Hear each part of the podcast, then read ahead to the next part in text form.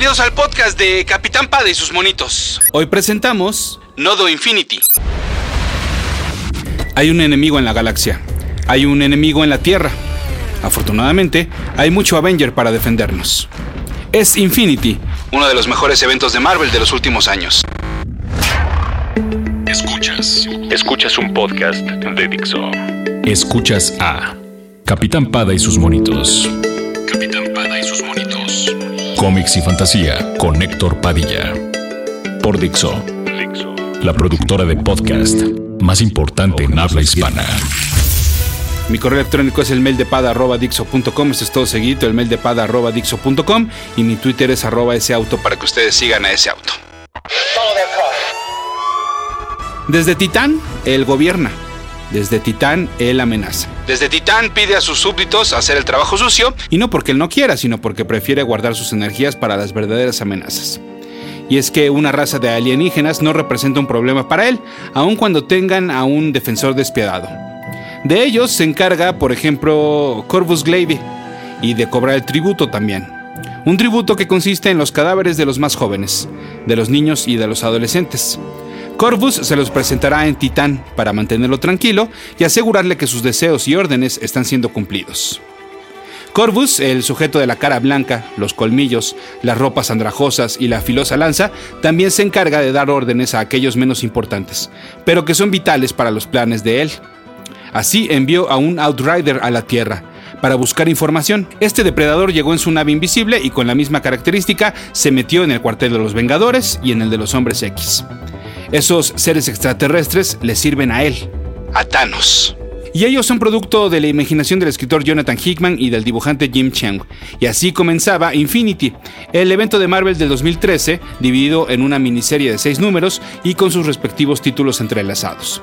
Además hubo otras tres miniseries, de las cuales una habitó solo en formato de motion comic digital, que fue protagonizada por el Silver Surfer.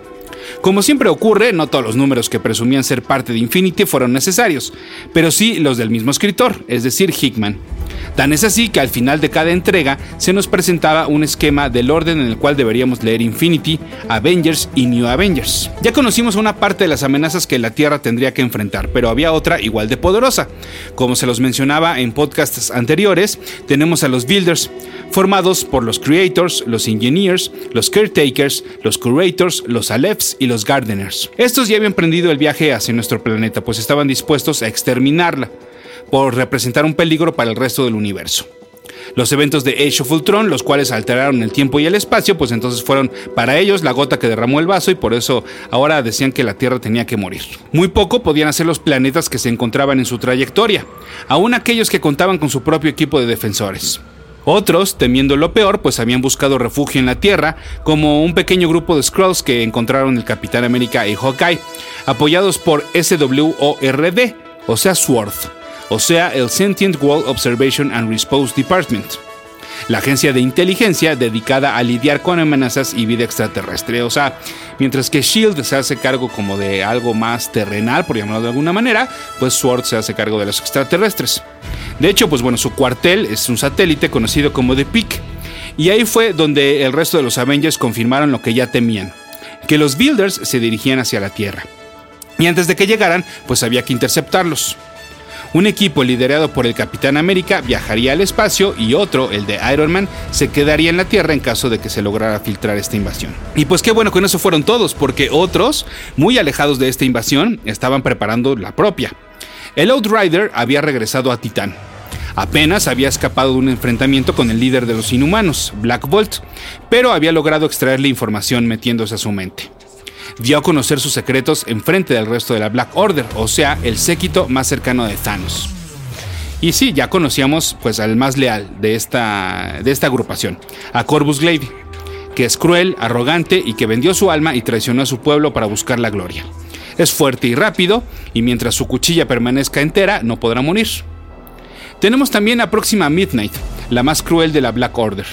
Esta depredadora es la mejor guerrera del selecto grupo, es especialista en combate mano a mano y por si fuera poco, su lanza puede proyectar energía de luz negra, la cual es letal para la mayoría de los seres vivos. El tercer integrante es Black Dwarf, muy tranquilo en comparación con el resto del grupo, pero es porque comparte las creencias nihilistas de su amo Thanos. Es el más fuerte de todos, además de poseer piel superdensa e irrompible. De la que menos sabemos es de Supergiant. Es una telépata inestable.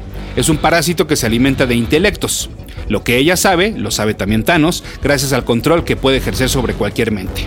Y hablando de controladores, pues la quinteta la cierra Ebony Man. Este sujeto enclenque en realidad es muy poderoso gracias también a sus poderes mentales y a su inteligencia.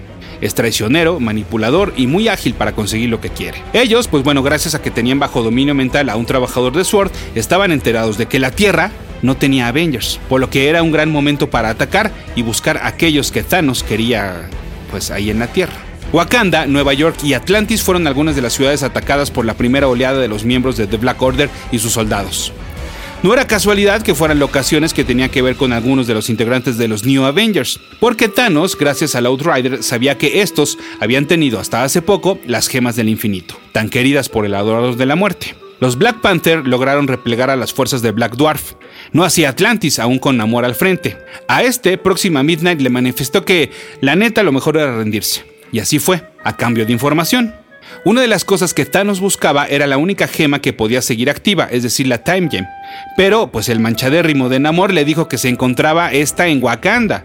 De esta manera, pues el atlanteano permitía que Próxima los dejara en paz y provocaban una venganza indirecta en contra de Black Panther. Acuérdense que no se estaban llevando nada bien. Fueron Supergiant y Corvus los encargados de enfrentar a una parte de los X-Men en la ahora llamada Escuela Jean Grey para jóvenes superdotados, pero pues ahí no encontraron nada. Y fue Ebony Man el que encontró al Doctor Strange para apoderarse de su mente y encontrar todavía más secretos. Pues a los de la Tierra no les estaba yendo nada bien, pero ¿qué tal a los del espacio? Bueno, pues los Vengadores se reunieron en la citadela del Consejo Galáctico en el planeta neutral Nomad, ante representantes de los Skrull, los Spartax, bajo el mandato del papá de Star-Lord, Anilus de la zona negativa, los Kree, los Brood y los Shi'ar, con su inseparable guardia imperial. Todos acordaron una alianza a pesar de las diferencias que habían tenido en el pasado, como por ejemplo, pues bueno, Spider-Woman, recordemos que ella fue secuestrada por los Skrulls, y los Shi'ar y los Kree han peleado unos contra otros, por ejemplo, en aquella guerra conocida como Galactic Storm.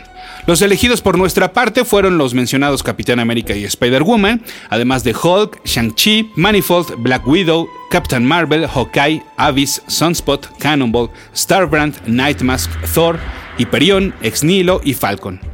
Con esta alineación más las fuerzas de los aliados parecería que una guerra pues ya estaba ganada, pero no había que subestimar a los Builders. Y es que cuando creyeron que habían emboscado a uno de sus primeros avances, pues en realidad era la punta del iceberg y detrás de ellos se encontraba una fuerza que los superaba. Pues de entrada en número, la armada entonces tuvo que replegarse e inclusive varios de nuestros héroes fueron capturados. Eso pues allá en el espacio, pero regresemos a la Tierra porque acá la siguiente parada de Corvus fue Atilán, el hogar de los inhumanos.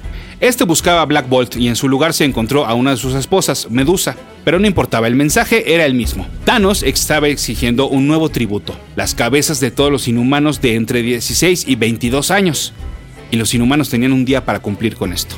Black Bolt sabía por qué Thanos estaba siendo tan específico y se lo contó a sus compañeros de los New Avengers, en un lugar en el cual el sonido se reducía al mínimo, por lo que entonces él podía hablar libremente y no como en cualquier circunstancia en la cual pues cualquier ruido que saliera de su boca se convertía en una energía devastadora. El rey de los inhumanos les explicó a sus amigos pues que lo que Thanos estaba realmente buscando era a su hijo. Como en cualquier raza, en los inhumanos también hubo diferencias hace muchos años. Y entonces algunos reinos y tribus se separaron. Los inhumanos son de naturaleza migrante y una de esas facciones viajó al espacio. En algún momento, pues los descendientes de estas tribus se encontraron con Thanos y una mujer inhumana tuvo relaciones con Thanos. Ella regresó a la Tierra con un hijo del asesino en el vientre. En algún lugar de este planeta, este hijo se encontraba escondido entre las tribus perdidas, entre la población inhumana que no estaba pues ni a Tilán ni a las órdenes de la familia real de Black Bolt y Medusa. Para encontrarlo, para ver dónde podría estar el hijo de Thanos, pues Black Bolt les dio una USB. Bueno, no necesariamente una USB, pero háganme cuenta, o sea, era una como una USB inhumana pues. Entonces las dio a sus compañeros para que entonces localizaran al hijo de Thanos, mientras el rey esperaba la llegada del villano. Para encontrar entonces al adolescente, los New Avengers se separaron y viajaron a diferentes puntos del planeta con base en la información que tenían. El que corrió con más suerte fue el Doctor Strange, a quien le tocó Greenland, en Dinamarca. Ahí, pues entonces ubicó una de las ciudades perdidas de los inhumanos y con un joven que se dedicaba a curar a sus semejantes. Este muchacho era un inhumano, pero todavía no lo sabía porque aún no era inhumano. Eh, ¿Cómo? Sí. Bueno, es que recuerden que los poderes o bueno, las características de los inhumanos se activan hasta que entran en contacto con las Terrigen Mist, o sea, con la niebla Terrigen que es la que los transforma. Lo único malo, ah, hay un pequeño gran detalle, es que ustedes recordarán que la última vez que supimos del Doctor Strange, pues es que se estaba enfrentando contra el Ebonyman, y pues sí, este último había ganado. Este achichincle de Thanos se había apoderado del cuerpo de Doctor Strange y ahora ya también sabía dónde estaba pues el tan codiciado adolescente. Mientras tanto, en el espacio, los aliados se ponían de acuerdo para ver cómo iban a combatir a los Builders y rescatar a sus amigos. Pero el idiota de Jason, así, eh, nuevamente pues el odiado papá de Star-Lord, buscó por su parte hacer una tregua con los enemigos. Les dijo que les daría la Tierra a cambio de que dejaran en paz a su planeta y a su raza, los Spartaks.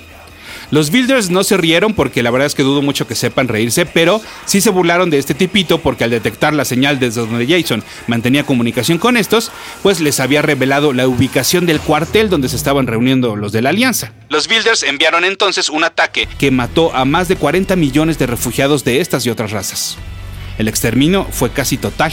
Los Builders usaron este evento para advertirle al resto del universo que no había escape, que ni lo intentaran, que no había lugar en el cual pudieran esconderse. Así entonces a muchos planetas no les quedó de otra más que rendirse. A los centaurianos, por ejemplo, a los quimelianos y hasta los Kree decidieron que mejor ahí muere, o bueno, que mejor hasta ahí llegaba que mejor se salían de la alianza y que estaban a las órdenes de los Builders. Pero no necesariamente fueron malas noticias, porque precisamente en el planeta de los Kree, cuando estos estaban entregando sus armas, una parte de los aliados pudo darle un golpe al ejército de los Builders.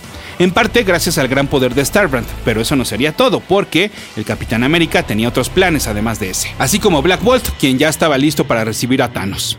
Atilán había sido desalojada, solo quedaban el rey y el villano. El primero, por supuesto, no cumplió con el tributo del segundo. Al contrario, le tenía otra sorpresa. Con un grito como quizás nunca lo había dado, Black Bolt sacrificó a su ciudad flotante para terminar con los planes de Thanos. Pero también tenía otros planes además de ese. Con las cosas así de fuertes, pues sería un pésimo momento para que ocurriera una nueva incursión, ¿no? Eh, bueno, pues les tengo noticias.